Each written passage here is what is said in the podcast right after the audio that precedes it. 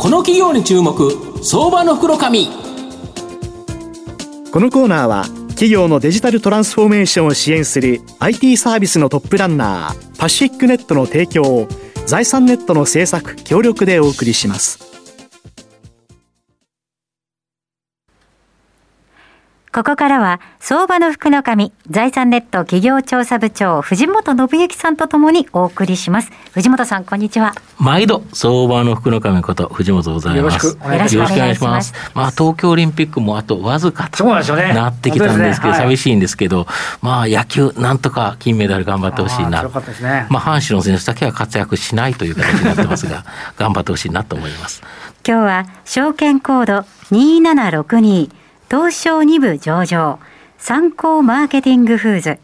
代表取締役社長、長澤成弘さんにお越しいただきました。長澤さん、よろしくお願いします。よろしくお願いします。よろしくお願いいたします。参考マーケティングフーズは東証2部に上場してまして、現在株価255円、1単位3万円弱で買えるという形になります。東京都新宿区の高田馬場駅近くにですね、本社がある金の蔵丸賀水産東京力飯、赤丸屋などを運営する外食企業という形になります。あの、御社もこの外食企業という形なんですけど、はい、現在この塩の先ほど少しブランド申し上げたんですけど、はい、まあ店舗どれぐらい数あるんですかね？はい今あの、まあ、創業45年の外食企業でございまして、はい、当社今、えー、お店の数で言いますと、うん、えー、居酒屋、えー、そしてあの食堂、うん、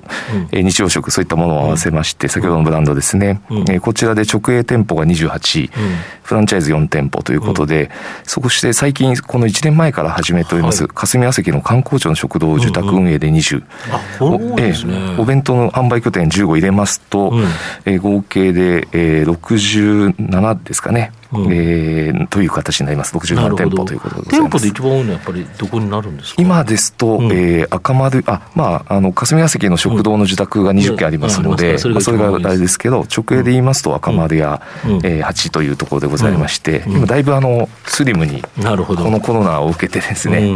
一気に転換しようということで、スリムに今しているというところでございます、まあ、確かにもう、今から聞くんですけど、新型コロナ、めちゃめちゃ影響ありましたよね。そうですね。もう影響という言葉では計り知れないぐらい、結局この16か月間ですね、ほとんど営業が満足できてませんので。そうですね。東京なんて、ずっとなんかね、はい、非常事態だかなんだかなんだか出てますもんね。そう、ねえー、そういう形ですので、あの営業できてない状況ですので、うんうん、えー、今のままあのあのかつて私が2018年に社長、うん、9月に社長になりましたが、うん、その段階で120店舗ございました、はい、でそれをまあ大体3分の1に減らしまして、うん、お酒を夜営業するっていうのはもう本当に去年の3月ぐらいから直撃してますので、まあ、それを3分の1にし、そしてその霞が関の、え食食堂の自宅という形で、まあ、別にお昼間だからそうですね。別にお酒出してるわけじゃないから、はい、ないので関係ないんですよね、はい、である程度安定的な収益源としてもそういうことですね込めるということですよね、はい、雇用の確保というのもできますし、うん、なるほど、そうですよね、はい、店を閉じると、その分、人がいらなくなって、はい、さようならっていうわけにもいかないから、その分を、あれですね、大事な社員さんを、その運営自宅の方に回すことができたとい。うことですか。なるほど、あとその他にも結構いろんなされてるんですよね。そうですね。あのこの、まあえー、コロナのその直撃ですから、本当に、うん、あの、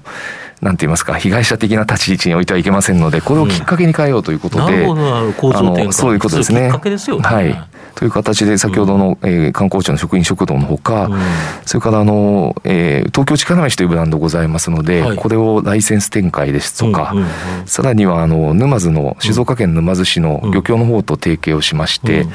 飲食事業のほかにもう一つの柱である水産事業、うん、これをこの1年ぐらいかけて今構築してきているというところでございます。なるほど、はい、先ほど東京力飯、これって一気に店舗が拡大して、一気に店舗がなくなっていったというですね、はい、まあ、ちょっと話題になったと思うんですけど、ね。えあの海外では人気があって、先ほどのライセンス契約、これどういう形になってるんですか、はいえー、あの最盛期本当に130店舗、うん、2013年当時、ね、あちこちありましたね、えー、130まで一気に1年半ぐらいでそこまで行きまして、うん、でまあ、その高速展開が逆にあだになりまして、一気に大量閉店に至ったということなんですけれども、現在まであの味もオペレーションも磨き込んでおりまして、おかげさまで一部の固定的な不安の方とかに、えー、強い支持をいただいております。でその流れで、香港の飲食企業の方からオファーをいただきまして、はい、はい、で現在あの6月22日にオープンしたお店が、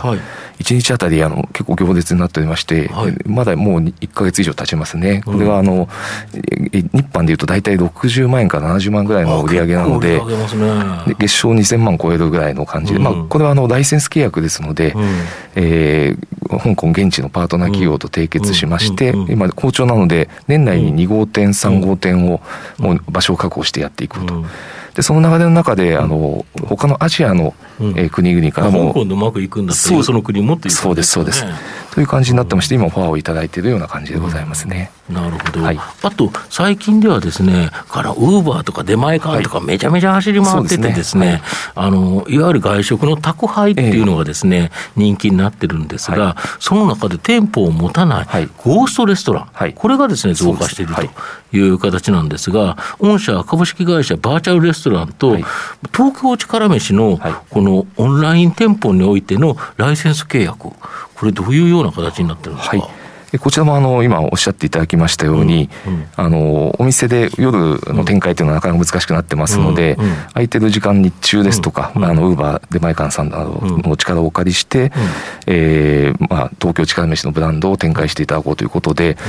まあ、学生ベンチャーなんですけれども、バーチャルレストラン社というところとの、はい、えーと、意気投合しまして、はい、えー、業務提携という形に至りまして、私ども東京力飯を彼らが展開するバーチャルレストラン、まあ、ゴーストレストランの中で、えー、通常の飲食店さんが既存の店舗をも用いてあなるほど。あの東京力飯をネットで注文いただいたものをウーバー等を使って配達していくというこういう仕組みですね。でこの狙いは、まあ、今の申し上げた通り、東京力飯、お店は私ども投資もせず、えー、展開もしませんけれども、今いただいているその知名度とブランド力を使いまして、うん、商品をお客様が一人でも多く届けるということと、もう一つは、バーチャルレストランさんがやっぱりそのネットの技術ですとか、うん、学生ベンチャーのあの理系の方々の会社なので、我が社に、えない、えノウハウですとか、えそうですね、ここをあの保管していただこうということで、業務提携に至った次第でございます。これ、あれですね、東京力飯っていうのが、焼き牛丼だから、はい、あれですよね、その煮込みじゃないから、そうですね、あのお肉とタレがあって、はい、焼いて、はい、まあ、乗せて出せば、あの送れるということで、普通の他の店舗でも、その焼き場っていうか、焼ける場所があれば、あの出せるということですか？ですね。焼くあの施設のない飲食店を探す方が難しいと思いますので、普通なんか焼いてますもんね。そういうことですね。魚焼くだか肉焼くだか鶏焼くだかね。そういう面で言うと、それが焼ける技術、やるつけるところだったら、これを別ブランドで、そうですね。その店の焼き牛丼って言われたって、何のこっちゃなるけど、そこが東京力飯っていうブランドがついてると、注文する方はイメージがするからいいですよね。安心感がありますよね。あ、あの味だっていう、あのタレの味だっていう、それがすごいいいですよね。あと先ほどその水産業ということなんですが、昨年9月にですね、沼津ガ乳道漁業協同組合と日本の漁業の活性化およびですね、相互の事業の発展を目的として業務提携、これでですね、あのこの沼津ガ乳道漁業えー、漁業協同組合、丸賀水産、はい、沼津港本店を昨年11月3日にオープン、はい、この漁協との業務提携って、外食企業、でしかも御社、あれですよね、従業員の方が船に乗って、魚取りに行くんですよね。そうそうそうです、えー、私もあの船舶免許をあの取得してますね。16人も持ってるんですよね。そうですね、私を含む16名。社長持ってるんですか？社長、船運転して、あ運転っていうか、あれして、あれですか、魚取り。に、はい、これからまだまだ最近何取れるんですか？最近、まあ、あの沼津ですと、うん、あのガニュード漁協というのは伝統的に、はい、あのタチウオのところ量で有名なんですけども、はい、それがあの、まあ、演習灘ぐらいまで出ていきますと、うん、本格的にもう本当にカンパチですとかブリですとかいろんなものが取れますので、うん、そういう意味ではあの、えー、このあなんて言いますか漁業を根元から、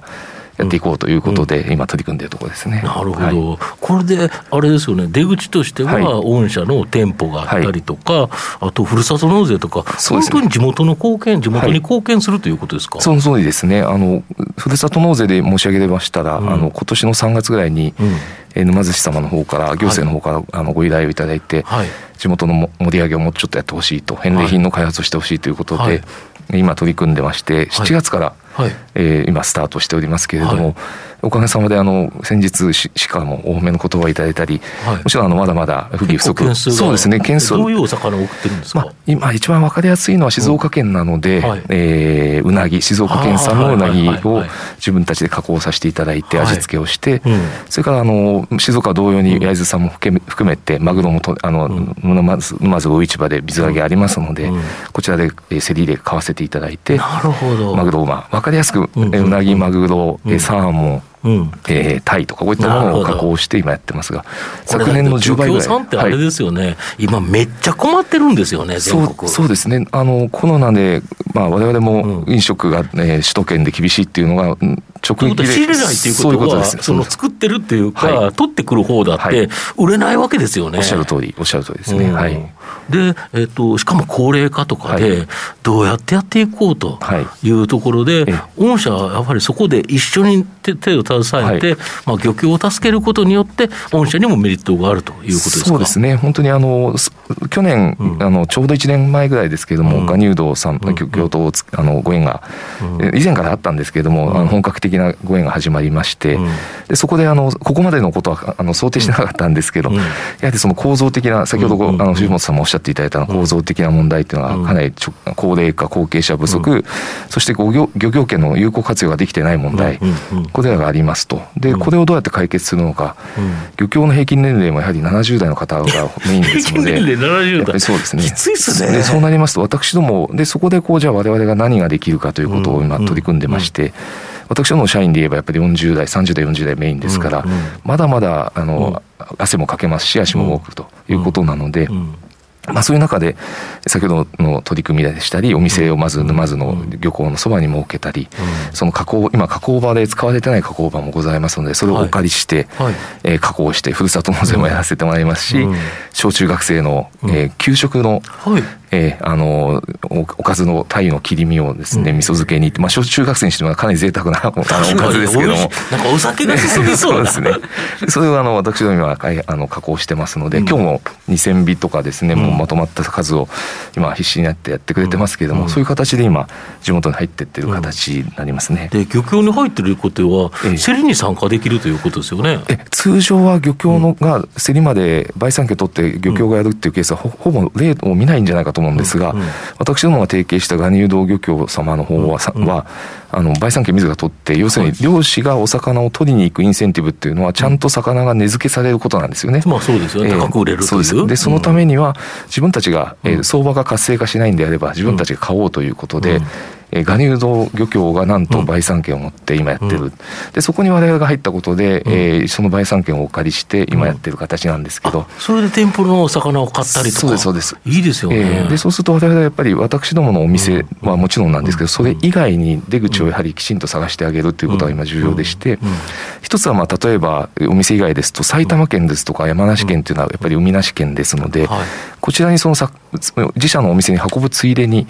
この沼津の朝5時に、はい、えー、5時45分から始まる競りで取った、買わせていただいた魚を運んでいくと、はい、その非常に、はい、めちゃめちゃ新鮮なやつきますね。そうですね。そうすると本当にお喜びいただいてまして、うんうん、あの毎日毎日というわけにいかなかったりしますが定期開催にしてくれですとか、うん、そういう感じになりますので新聞の折り込みチラシでご案内して、うん、えー、今週行きますよとかっていうのが今やってる感じなので、これが今積み重なってきてる感じですね。あとあの高田馬場の丸和水産さん、はい、あの実際店舗で取材させていただいたんですけど、はいあそこだと、あれですと、そしたら朝5時45分に競りで落とした魚が、夜食べれるということですか、まあ、夜まあ、今ちょっとあの新型コロナで難しいとしても。あの高輪馬場に到着するのは9時40分ぐらいも到着してますので、そういう意味で言うと、その朝の、朝のといいますか、昼のランチも、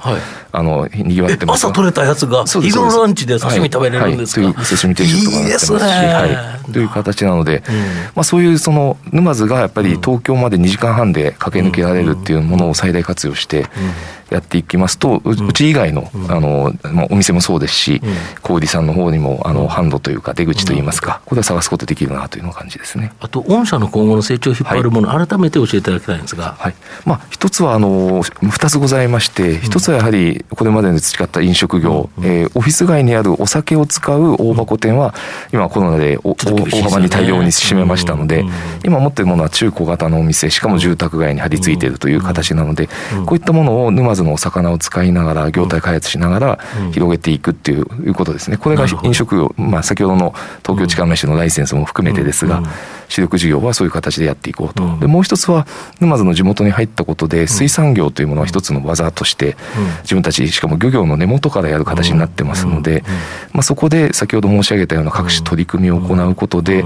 まあ、ふるさと納税なんかもそれだけで事業になる可能性は十分ありますし、まあ、そういうことで、今入ってる沼津支社の社員のも頑張りとともにですね、事業を作っていこうというような状況です。で、それがあの、もう一つその違った側面から見ますと、沼津で取り組んでいるこの水産業っていうのは取りも直さず、まあ、最近分かったことなんですけど、結果的にはその地域活性化事業でございまして、ね、地元の、ね、そうなんですよね。で、まあ本当に幸い、あの他の市町村の九州の、えとある市長のさん、まあ、この方からお声がけいただきまして、今沼津でやっていることを説明してほしいということも頂戴しまして、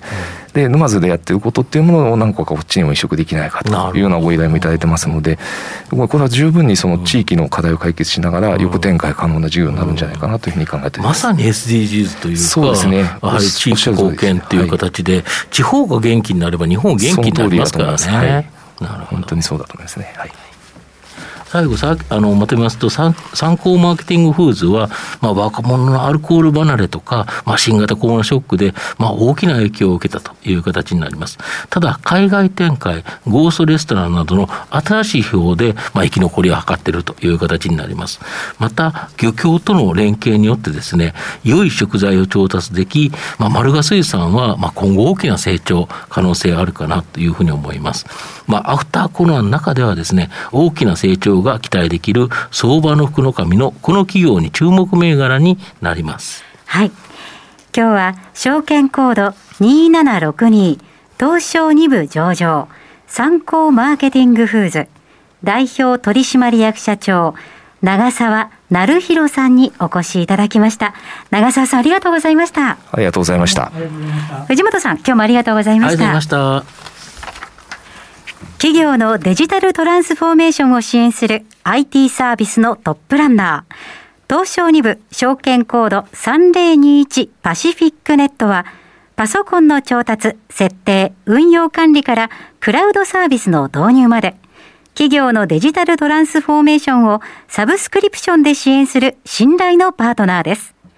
取引実績1万社を超える IT サービス企業東証2部証券コード3021パシフィックネットにご注目ください。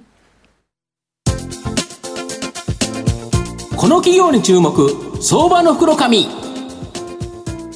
このコーナーは、企業のデジタルトランスフォーメーションを支援する IT サービスのトップランナー、パシフィックネットの提供を、財産ネットの制作、協力でお送りしました。